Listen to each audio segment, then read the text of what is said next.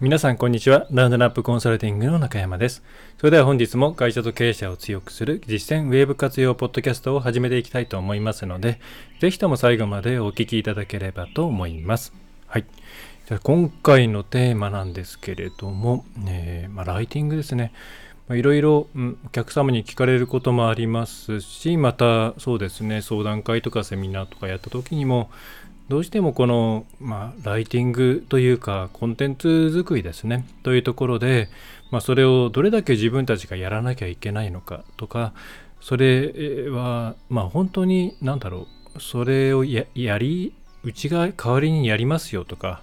えー、代行してやりますっていう会社さんって今すごくアプローチが多いんですね。まあ、それはいろいろな事情があると思うんですがそういう中でまあやってくれるんならお願いしちゃおうかな大変そうだしっていうふうに、まあ、思いそうになるんだけども本当にそれでいいのかなっていうような、うん、お悩みを抱えている企業さん多いなと思います。で今回はそれに対して、えー、一つ、まあ、こういうふうに考えていったらいいですよっていうところと、まあ、基本的にはこういう方向で、えー、持っていった方がいいですよっていうところを、まあ、理想論というよりはですね、まあ、現実的なところですねをベースにしてお伝えできればというふうに思って、いますと、えー、そんな感じの内容ですね。はい。じゃあ早速始めていきましょう、えでちょっとねえ今回はブラックボードを出していくんですがえっ、とポッドキャストでお聞きの方はですね、えホームページの方に今多分えー、中山洋平ポッドキャストとかで検索をしていただくと、えっ、ー、と、ミラーがホームページの方に配信されています。そこに貼り付けておきますので、まあ、あの、見ないでもですね、えー、ちゃんと読み上げていくので、えー、分かりやすくはなると思うんですけどよ、ろしければ後で、えー、そっちの動画、画像の方も見ていただけると、より一層分かっていただけるかなというふうに思っておりますと。はい。まあ、ないしですね、動画の方、YouTube の方で見ていただいた方が早いかも しれないですね。はい。で、えー、じゃあ行きましょう。で、今回はライティングというところに絞っています。えー、コンテンツ、まあ、昔から16種類とかですね、20種類とか、いろいろ種類分けられていますけれども、うん、その中で、一番ベーシックな部分ですね、それから皆さんが最初に手をつけるであろう部分である、えー、ま、テキスト系のコンテンツですね、えー、というものについて今回は、えー、やっていきます。でこの考え方自体は、え手段手段とか手法とか、え、コスト感とか、うんまあ、皆さん自体が本当にできるのかどうかっていうところとかいろいろあのコンテンツの種類によってパラメータは変わってくると思いますけれども基本的な考え方は同じになってくるのでうまく応用していっていただくか、まあ、あるいはですねこのコンテンツについてはどうですかっていうところについて知りたいということがあれば改めてその部分について、えーえー、ご連絡とかお問い合わせとか、ポッドキャストの要望フォームから送っていただければそこについて扱っていけるので、えー、お気軽にというところですね。はい。では早速いきましょう。まあ、ライティングは内製化すべきなのかというところですね。はい。で、これ分かれると思います。なぜ分かれるかというと、うんとですね、事業主の方、えー、側の考え方、考え方、まあ、ニーズっていうんですかね、と、ライターをやっている方のニーズとまたライターをまとめて商売をしている方のニーズというか希望というかですねこうあってほしいっていうものといろいろなポジショントークが入り混じってくるあるいはライターを育てるという仕事をしている方、まあ、ブロガーとかですねの方にとっても当然ポジショントークをしなければいけない場面なのでじゃあまあこのポッドキャストっていうのは事業主の方をターゲットにやっています。そうじゃない方も聞いてるのは分かってるんですけどので、えー、あくまでその方々にとって最もまあいい形になるにはどういうふうに考えたらいいかなっていうところをベースにやっているので、まあ、そのここのところを、え、最初に押さえてえおいていただければと思います。これ当然立場によってですね全然違いますよね。それは多分納得していただけるんじゃないかと思います。まあ、ライターの方はライティング投げてくれって言いたいでしょうし、え、それまとめてる方もそうでしょうし、まあ、教える方としてはライターを育て育てたいわけですから、まあ、そっち側の考え方になりますよね。はい。で、えー、ライティングは内製化すべきかというところですけども、まあ、まず理想的に言います。理想的に言うとですね、やっぱりこれはイエスなんですよ。はい。そこを目指すべきなんですね。はい。当然自分たちの、うん、なんだろう今大事なことって、えー、なんだろうなこのいろんな情報がえー、たくさんこう錯乱というかですね散らかっている中で、えー、製造元、まあ、メーカー一次消費一次生産者である方々とエッジの消費者っていうものが直につながるっていうことが、まあ、とても求められているんですね。その間にいろんなものを挟むことなく直でコミュニケーションを取る。これは、まあ、あの D2C とかそういう流れもそうですし皆さん自身もやっぱりその作った人と話したいよね間に入ってる人とじゃなくて作った人の話とかを聞きたいよねっていうことは思われてると思うんですね。そのご自身の商売以外についても。でそれと同じで理想的に言ったら自分たちの中でちゃんとこういうふうなものを作ろうじゃあコンテンツ作ろう世に出そうっていうサイクルを回せるのがもちろん一番いいに決まっています。はい。決まっています。決まっています。はい。ただそれはやっぱり非常に難易度が高いわけですね。で、なぜ難易度が高いかっていうとやっぱりコンテンツを世の中にまパブリックなところに置くっていうことに関してそれ相応のリソースは必要ですしそれ相応のスキルは必要ですしまたもっとうまくできる人っていうのは当然いるわけですね。それをなりわいにしてる方がいるわけですから。そうするとまあなかなかここには行き着かない。はい。まあ、もちろんですねこの最後の方で改めて、え、お話をさせてもらいますけどうんそこを目指していこうっていうことでやっていくのは全然いいんですけどね。ただなかなかこのじゃあ全部自前でやるぞ。それが最善だぞっていう形までレベルを上げていくっていうのは相当難しくて逆にそこまでできてしまうと結構そういう会社さんっていうのはその同業のですねコンテンツの監査とかコンテンツ作ってあげるとかそういうそれを商売にする方向でに進めてしまったりもするので、まあ、なかなか難しいところだなと思ったりしていますと。はいでじゃあ現実的にはどうですかっていうとまあリソースがないですよねやっぱり文字を書くってすごく難しいです。はい。あの、まあ、日本人識字率高い高い言いますが、それと、なんだろうな、話せるということと書くと書けるということとはもちろん別ですし、またそもそもネタを拾ってきて、それをどういうふうにこう展開していくのかとか、私もよくあのお客さんにあのコンテンツってどういうふうに作ればいいんですか、サンプルとかないですかって言われて、まあ、フレームワークを渡したりするわけなんですけれども、そういうところからやっぱりわからないじゃないですか。はい。あのそんなに作文上手い人いないしまたうんなんだろう作文ができたとしてもですねその読書感想文とかではなくってウェブ上で何かこう問題を解決してあげるとか、えー、信頼感を、えー、上げるとかそういう目的に沿っていわゆるマーケティング的なライティングができる人っていうのはもともとはいないはずなんですよ。それを勉強しない限り。だって生きている中でそれを学ぶ機会っていうのはないと思うんですね。必要になるわけがないんで。あくまでこれは仕事としてやってるわけですから。はい。えー、なので、まあ、リソースがない当たり前です。で、まあ、もちろん育てよう、それもありです。はい。ただ、まあ、現実的に言うと、やっぱり、まあ、もともとそれが得意な人と協力した方が効率いいっていうのは正直ありますね。はい。で、う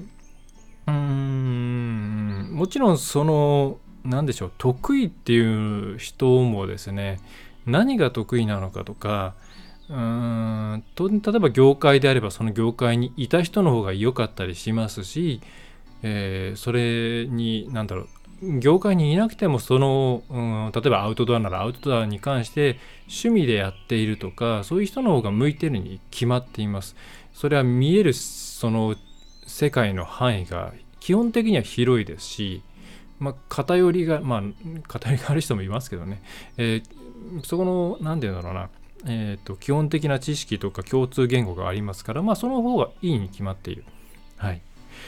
まあ、なので、えー、得意な人と協力した方が効率がいいのはもう明らかにこれは事実で、うん。で、まあ、ただ、その、どこに依頼するかとか、まあ、いろいろそこでまた課題が出てくるわけですよね。で、出てくるわけなんですけども、うん、まずですねそういった悩みのほとんどを一旦ですね、えーと、個別に考えていくとわけが分かんなくなると思うんですよ。多分今このこれを聞いている時点でもなんかよく分かんなくなっている方もいらっしゃると思うんですね。誰に頼めば頼めばいいのか、じゃお金積めばいいのか、えー、よく分かんないやって感じだと思うんですけど、これってそのライティングとかコンテンツを作るコンテンツ制作コンテンツ作成っていうものに関してあの実際に何が行われるのかっていうところを、うん、もっと分解して把握しておくと結構解決するんですね。でどういうことかっていうとライティングっていうものの中に皆さん何を含んで考えてますかと。ね、文字を書く文章を書くっていう時ってじゃあいきなりバーって文章を書くかっていうともちろんそんなことないわけですね。何を書くのかとか誰に対して書くのかとかどうなってほしいのかとかあるいは SEO とかそういう観点で言えばそれは集客が見込めるのかとか競合に対して、えー、なんだろうそこからアクセスを奪ってこれるようなものなのかとかいろいろなものがごちゃごちゃっとしていてなんかライティングとかコンテンツ作成っていう風になってるじゃないですか。そうすると皆さんとしては自分が関われるのかなとかどうやってどうやって育てたらいいんだろうなとか、えー、それからどこに頼めばいいんだろうなっていう風になってしまうと思うんですね。でなので一旦こうちゃんと分解しましょう。で分解していくとだんだんあこれは自分たちできるなこれはあのできなくはないんだろうけど外に出してもいいなとみたいなものが見えてきます。はい。で今回はそれのまあうちとしてはこういうふうに分けて考えてますよっていうところを、えー、皆さんにお伝えできればと思うんで、まあ、それをもとに、えー、ぜひ考えていただければと思います。はい、で、えー、まず最初に、まあ、いろんなところで言ってますけれども丸投げですね。はい。丸投げはやっぱりダメですね。丸投げってどういうことかっていうと、うちのサイトにコンテンツ作りたいです、えー、っていう要望があって、じゃあ、なまあ、どっかの会社が来てですね、じゃあ、うちに任せてくれれば、月額例えば3万円、5万円、10万円で、えこんな感じで、えアクセスがアップする記事を納品しますよって、ブログにアワードプレスをお使いなんですね。じゃあ、うちの方で作業できちゃいますから、えー、定期的に入れときますから安心してくださいね、みたいなやつですね。はい。これは、まあ、うーんと、価格によりますが、基本的にいいことがないっていうか、うんとですね、お客さんと一切こうインタラクションあのやり取りをせずにいいコンテンツが作れるっていうふうに考えている時点であんまりいい業者ではないです。大体がそういうものっていうのは検索の関連キーワードみたいなのを拾ってきてですねそれに対して、えー、なんだろううんまあその上から順番にこうローラー作戦みたいな感じでですねただひたすらにコンテンツを作っていくみたいな感じで。でこれよほどですねあのオリジナルなあのリサーチのできる人が書かない限り大体どこもですね何、えー、て言うのかなあの金太郎飴みたいっていうかですねうーんかまぼこかまぼこは違うのか。えー、似たようなものが出来上がるんですよ。例えばなんとかサービス名価格とかサービス名比較とかサービス名、えー、メリットとかですねサービス名激安とかですねに対して各コンテンツってえー、そんなにですねそのこたつでまあ大体そういうところってもう何て言うか別に取材に行くわけでもなく自分の頭の中でなんかネットの情報かなんかを見ながらですねこんな感じにしようって言って作ってるわけですからまあですね似たようなものが出来上がるし同じようなものがたくさん世の中あのすでにネット上にはあるんですね。でそういうものは当然評価されないですしまたお客さんじゃあそれ読んだ、うん、上位に上がってきました。それでじゃあ来る、サイトに来ましたその人がコンバージョンというか反響に至るかっていうとやっぱりあんまり至らないんですよその魂がこもっていないって言ったらちょっと定性的な表現になるんですけどやっぱりお客さんですね生々しくあこれはここの人たちが語ってるんだなそうじゃないなっていうものを嗅ぎ分けられるようにはなってるんですよね。ええあのなのでまあ、自分たちで書かないと基本的にはダメっていうのはあります。あの自分たちが、なんだろうな、まあそうですね。はい。真ん投げ系、これ、まあね、時々見るんですけどね、なんか自動的に入っちゃってるようなやつ。で、値段安いからみたいなものって、まあ大体正直地雷です。うん。で、高いです。普通にコンテンツライティング頼んだら。でも、それはね、そんぐらいかけなきゃダメなんだと思ってもらった方がよくて、そういう網羅的な、うん、記事の作り方をしていてなんとかなったっていうのはまあ本当に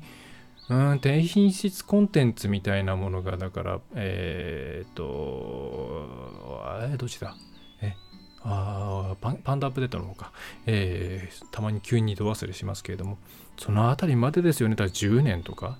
そんぐらい前のやり方ですよね。そういう SEO はね本当に今やらない方がいいですね。うん。他のコンテンツの味引っ張ったりしますからね。はい。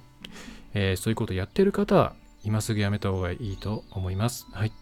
で、じゃあまあちょっと余談になっちゃいましたけれど、うん、ではそれに基づいてどう分解していくか。はい。まあ、ライティングは内製化すべきか。もうライティングっていう主語があまりに大きいんですね。はい。で、また曖昧ですと。えー、いうことで、まあ、うちではこんな感じで考えてますよっていうですね、えー、ちょっとちっちゃいかな見えるかなはい。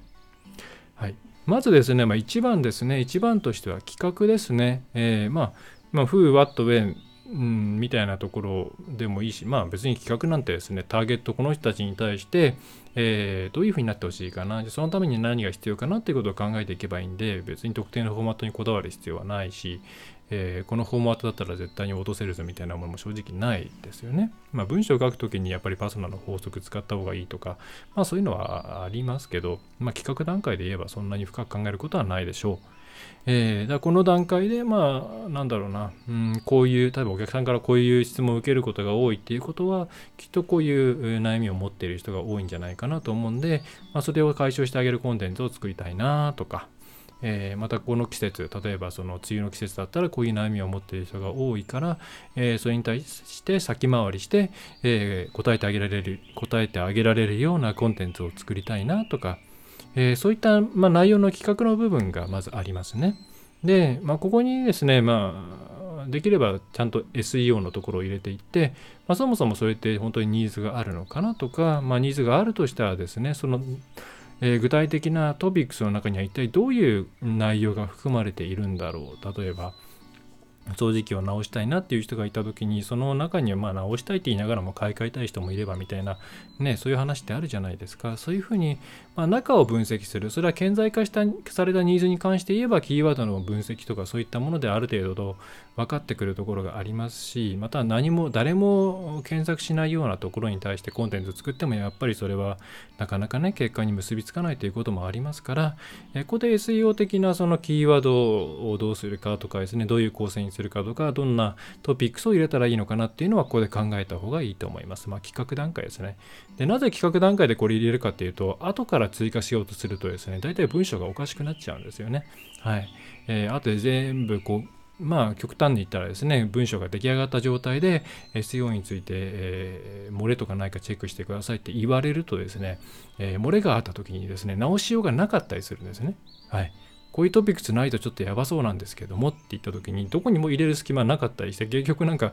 最後にコラムみたいな感じで付け出すような形になっちゃったりして。でその場合ってですね、ま SEO 的に言うと、うんまあ、ある程度一応ページにコンテンツがあるんで評価はされるんですけど読む人にとってはですね本当はそこは違う有機的なつながりをしていないと響かない内容だったりするのでうんあまりよろしくないと、まあ、なので早めに企画段階でですね入れ込んだ方がいいっていうのがあります。はい、で1番企画、まあ、全部で5番まであります。あの耳で聞いてる方にお伝えすると5番まであります。で、えー、2番目はですね、それをもとに、まあ、素案ですね、を作るっていうところです。いきなり書き始める、これリスキーですね。で、ライティングに関してもよく見出しから作れって言いますよね。あとは本を書くときも、まあ、目次から作れって言われて、私も目次から作りましたけれども、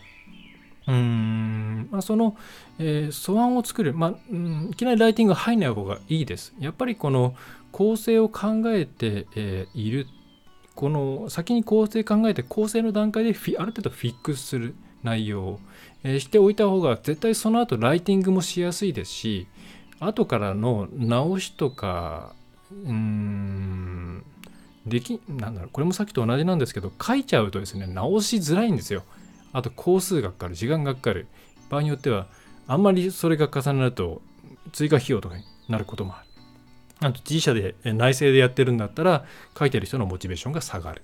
っていうことがあるので、まず見出しレベルで一旦まとめた方がいいですね。で見出しレベルの場合ですね、割とフラットに流れがちゃんとストンと落ちてるかとか、分かりやすいかとか、自分が、お客さんが知りたいことってこれ読んだら分かるのかなっていうのを見出しレベルだと結構分かりやすいんですよ。文章だとドカーンっていう量になっちゃうんで、あのなんか後押でですね判断しづらくなっちゃうっていうこともあるんでまず素案の部分見出し、まあ、うちでは骨子って呼んでますけれども、えー、を、えー、作った方がいいと思います、はい、で5個の中のじゃあ次3つ目ですね。で3つ目がライティングですね。いわゆるライティング、まあ、書くっていうところです、まあ、これは文章力、はい、これあんまり深くいうところはないですね。まあ、強いて言えば Google ドキュメントとかなんかそういうフラットな文章だけでチェックできるようなところでやった方がいいんじゃないかなと思います。最初から色つけたりとか図つけたりとかっていうのはあんまり良くないですね。文章自体の評価がしづらくなるんで。はい。で、5個中目の4番目が、で、まあ、ライティング OK と。あ、これでいいねと。となったらですね、あとやっぱり読みやすくする工夫はしなきゃいけないんですよ。で、これは確定、なんだろうな。それなりに確からしいんですけど、正しいか分かんない情報としては、やっぱり図版とかですね、その、なんか蛍光ペンで引くとか、そういう読みやすくする工夫をしているページの方が、相関的にうーんまあ、ランクが上がりやすいっていう傾向があるようです。まあ、それはユーザー行動に対するフィードバックが関係してるのかなとは思いますけれども、まあ、あとは単純に読むときにも、やっぱり図版とかですね、箇条書きとかそういうものをうまく使ってくれた方が読みやすくて、えー、まあ、読みやすいに越したことは絶対にないので、えー、その後にこの見せ方ブラッシュアップっていうものをしていきますね。はい。で、それが終わったら、まあ、最後は、えー、アップですね。まあ、アップというと HTML の時代っぽいんですけど、まあ、ワードプレスとかムーバブタイプとかブログシステムですね。いろんなものを使っていれば、まあ、普通に管理画面に貼り付けてアップロードして、まあ、それを SNS だったり、メールマガジンとかで拡散する、まあ、LINE とかもそうですね。でそういったところと、まあ、この、え、5, 5段階ですね。はい。企画1、企画2、素案を作る、えー、えー、3、ライティング、4見せ方のブラッシュアップ。5、えー、アップ公開、えー、拡散ですね、まあ、こんな感じのステップで、え、考えていただければいいと思います、はい、でじゃあ、えー、問題です、えー、問題ですというか、えー、大事なところですね、まあ、どれだけ事業者の方が、え、関わるべきなのかというところなんですねで、え、見えるかなうんとちょっと右が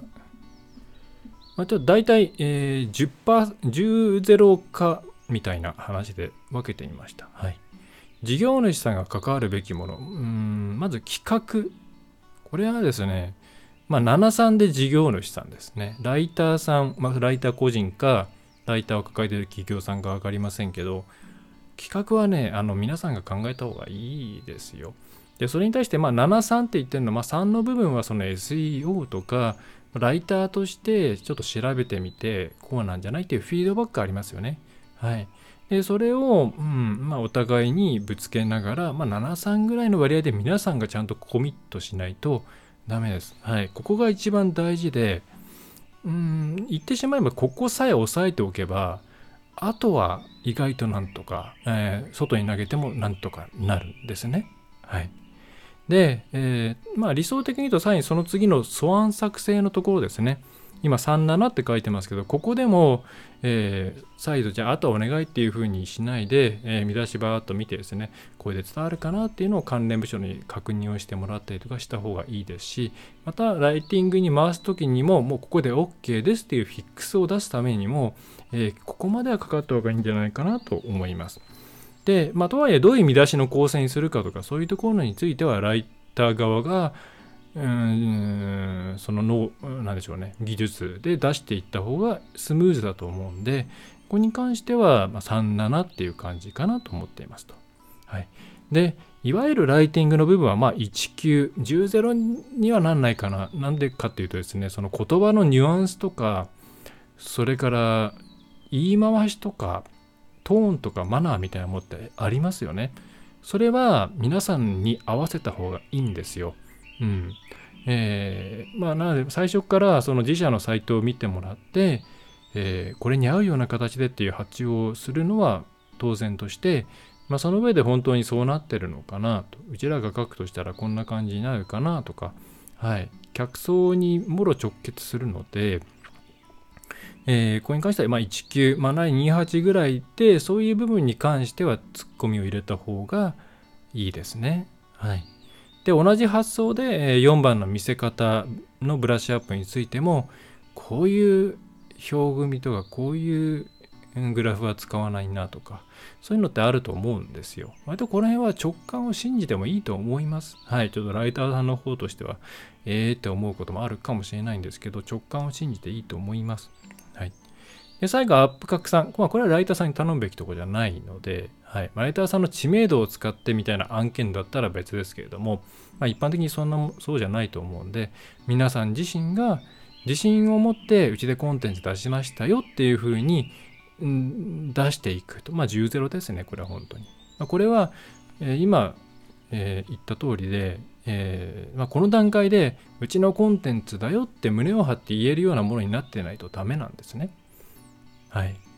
でないと、これ後で不幸なことになるんですよ。出した後にもし何か問題があった時に、ライターのせいにしたり、ね、えー、どっちが問題なのみたいになったり、基本的に、今依頼したら、あの、なんて言うんでしょうね。例えばその、表説をする、あの、向こうが犯罪じゃ、犯罪っていうかな、まあ、ルール違反をするとかのコピーをしてくるとか、うーん、機密情報を出しちゃうとか、えー、あるいはこう根拠のない何かを書いてしまうとかそういうのはもちろんそれはライティングライター側の責任うんだし、えーまあ、こっちも気づけないことってやっぱありますよね。よくこうピペチェックツール使えって言いますけど今はいろいろ巧妙になってますから、えー、巧妙にやる人はもうバレないようにやりますからね。えー、それに関しては別ですけどそれ以外に関して言ったらこれはもううちとしてうちが作ったんだって言って自信を持てるようなものになってない限り拡散本当はアップしちゃダメなんですね。うん。という意味でここは10ゼロで皆さんの責任というふうに取ってもらった方がいいですね。はい。とというのが、えー、大きな、まあ、5つに関しての枠組みでなので皆さんがコンテンツを作るよでも内製化するできるかなって考えた時にうーんとですねこうしてみるとうんあ書くところ以外についてだけうちでやって書くところは外にお願いしようかなとか。はい。みたいななんかイメージができてきますよね。あるいは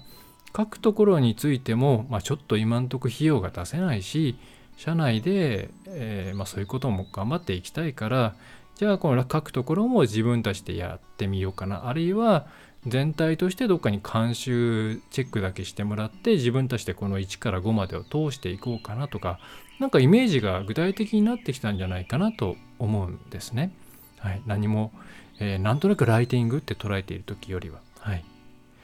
で、まあ、こんな感じで、いや自分たちが全部やるならまあこのステップでやっていく。で外に投げるなら、えー、この企画とかはちゃんと関わって素案作成とかにも関わっておいてあと拡散とかもそれも関わっておいてじゃあライティングの部分だけうまくやってくれるところを探そうとか。はい。そんな感じでイメージをしていただくと結構よくねうまくいきます。はい。そうなんですよ。はい。この何でもそうなんですけど詳細化してステップ分けしていくだけでうーん外の人材使うことって今大事ですからね、えー、じゃあどこを外に投げるのかっていうのも見えてくると思いますし、まあ、自分たちでやるならやるでですね、えー、この辺気をつけない、えー、ここのこうなんだろうなこういう能力を鍛えなきゃいけないのかなとかこれができる人を探してこなきゃいけないな社内でみたいな分かりやすくなっていきますよねはい。ぜひこんな感じで、これに限らず分解というところを押さえていただければと思います。多分このイメージ持っていただければいいなと。はい。で、まあ、理想的に言うとですね、うん、理想的理想理想的というか、まあ、全部内製化ってやっぱ大変なので、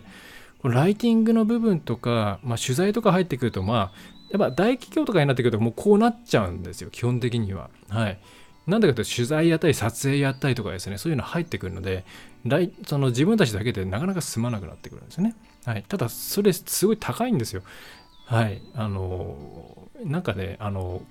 クラウドクラウドソーシングとかで発注するレベルの金額を想定してはダメなんですね。1円1文字1円とかでかけるわけがないです。はい。あの平気で5万10万とか平気でかかりますしそこに撮影とか絡んできたらその倍とかかかるんではい。まあ、それをうー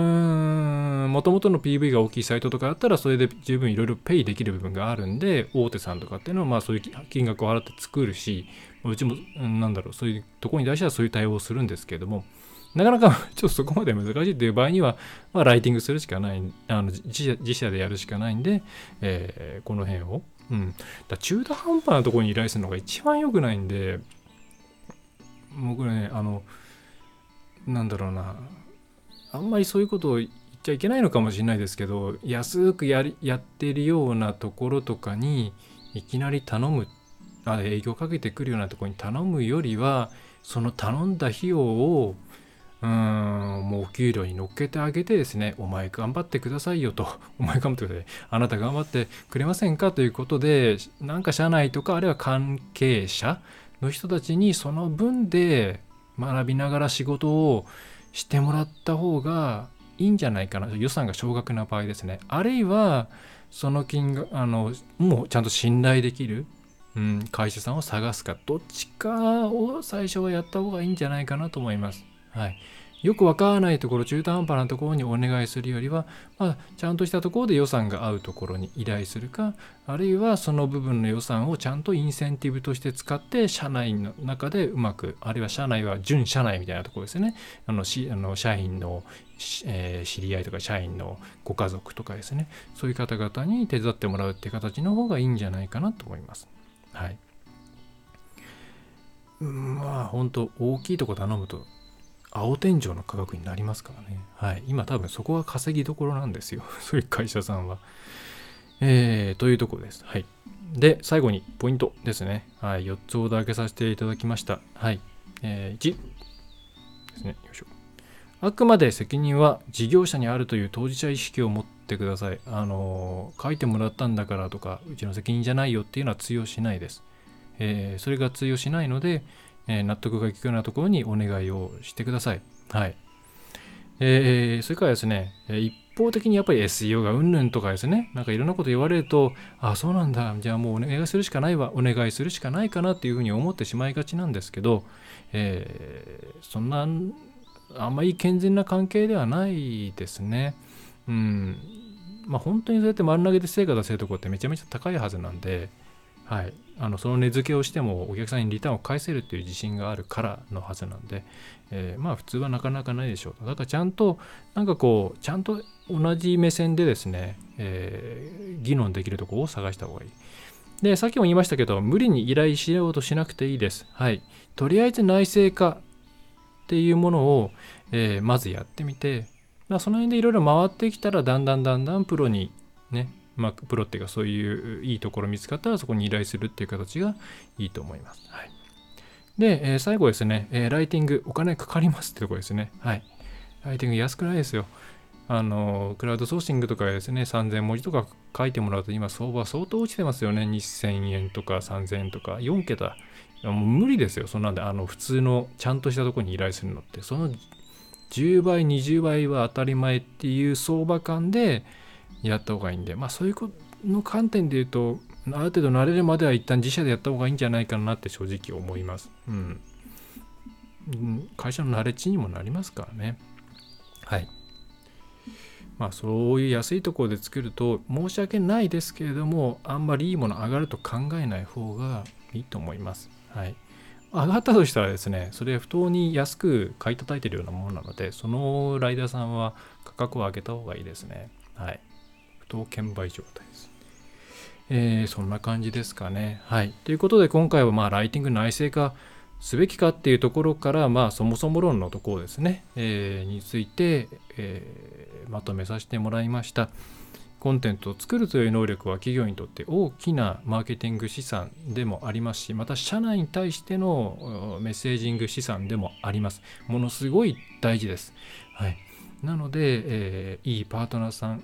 見つけるかそれかまずは一旦社内で、えー、インセンティブを与えて教育を行っていくと。はい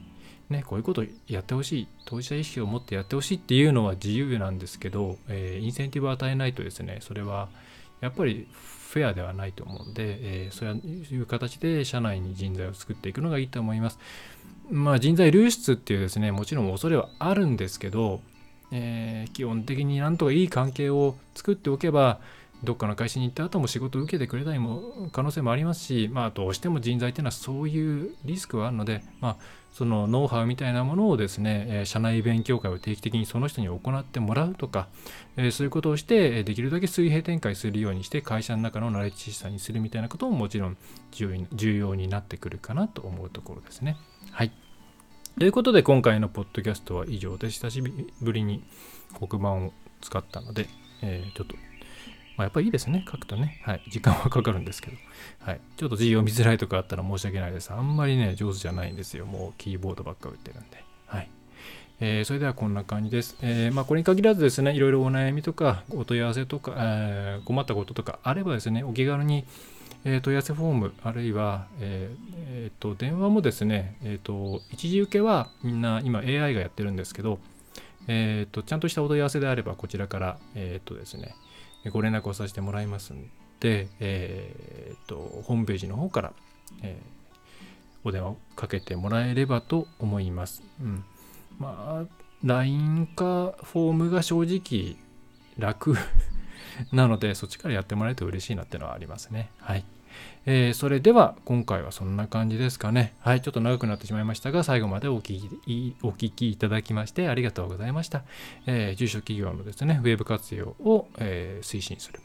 ラウンドナップウェブコンサルティングの、え中山がお送りいたしました。また次回もよろしくお願いいたします。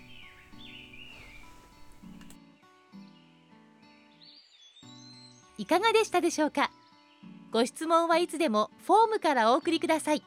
お待ちしております。